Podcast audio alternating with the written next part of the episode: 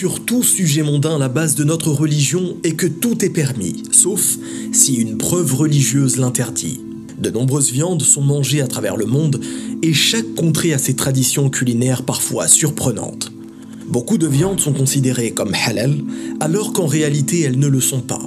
D'autres sont réputées haram alors qu'elles sont en réalité halal. Nous allons voir dans cette vidéo quelles sont les viandes licites et celles illicites accompagnées des preuves religieuses? Commençons par les animaux qui vivent dans l'eau. Les poissons à écailles sont tous halal, mais aussi ceux qui n'en ont pas. Les crustacés, les mollusques, poulpes sont eux aussi licites à la consommation. Bref, tous les animaux de la mer sont halal, selon la meilleure des paroles, celle d'Allah subhanahu wa ta'ala qui nous informe dans la sourate Al-Ma'ida au verset 96 Il vous a été permis la pêche et la nourriture de la mer pour votre jouissance et celle des voyageurs. Tous les animaux de la mer, oui, mais attention, pas tous les animaux que l'on voit dans l'eau. Certains animaux vivant dans des rivières ou fleuves sont interdits à la consommation. Par exemple, la grenouille, de par l'interdiction du prophète sallallahu alayhi wa sallam de la tuer dans un hadith authentique. Mais aussi le crocodile, qui est interdit en raison de ses canines. Car le prophète sallallahu alayhi wa sallam a dit Tout animal doté de canines est interdit à la consommation. Passons sur la terre ferme maintenant. Mais restons sur le sujet des animaux dotés de canines. La chauve-souris, le singe, l'ours, le chat, le chien ont tous des canines et sont donc tous interdits. Tout comme le loup, le renard, le lion et tous les types de félins. Prenons un peu de hauteur et passons maintenant aux oiseaux. Qu'il s'agisse de pigeons, de canards, de poules, d'autruches, de dindes ou d'oies, leurs viandes sont toutes licites, qu'il s'agisse d'animaux d'élevage ou sauvages. Mais certains volatiles sont interdits à la consommation, comme le vautour, l'aigle, le faucon ou le milan.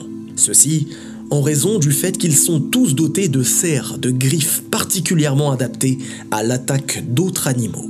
Conformément à la parole du prophète sallallahu d'après Ibn Abbas anhu, le prophète sallallahu a interdit la consommation de tout oiseau muni de serres. Après cela, revenons à la terre ferme. Parmi les animaux d'élevage les plus connus figurent la vache, le bœuf, le veau, mais aussi le buffle, qui sont tous halal. Il en est tout autant pour la chèvre, le lapin ou le mouton. Venons-en à la viande d'âne ou de cheval.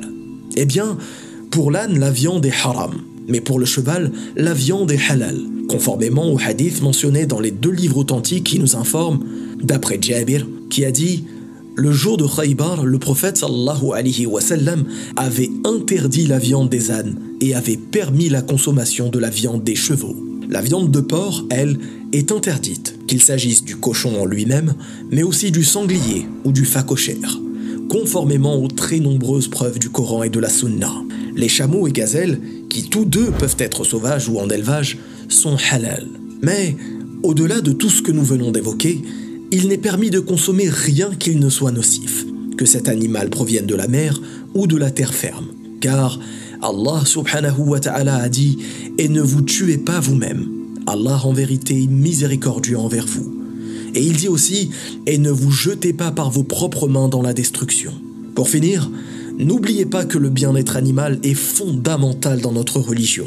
Selon Abu Huraira on questionna le prophète sallallahu alayhi wa sallam.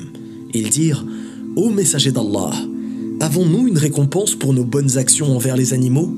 Il répondit Pour celui qui fait du bien à toute créature vivante, il y a une récompense. Wallahu a'lam. بارك الله فيكم والسلام عليكم ورحمة الله.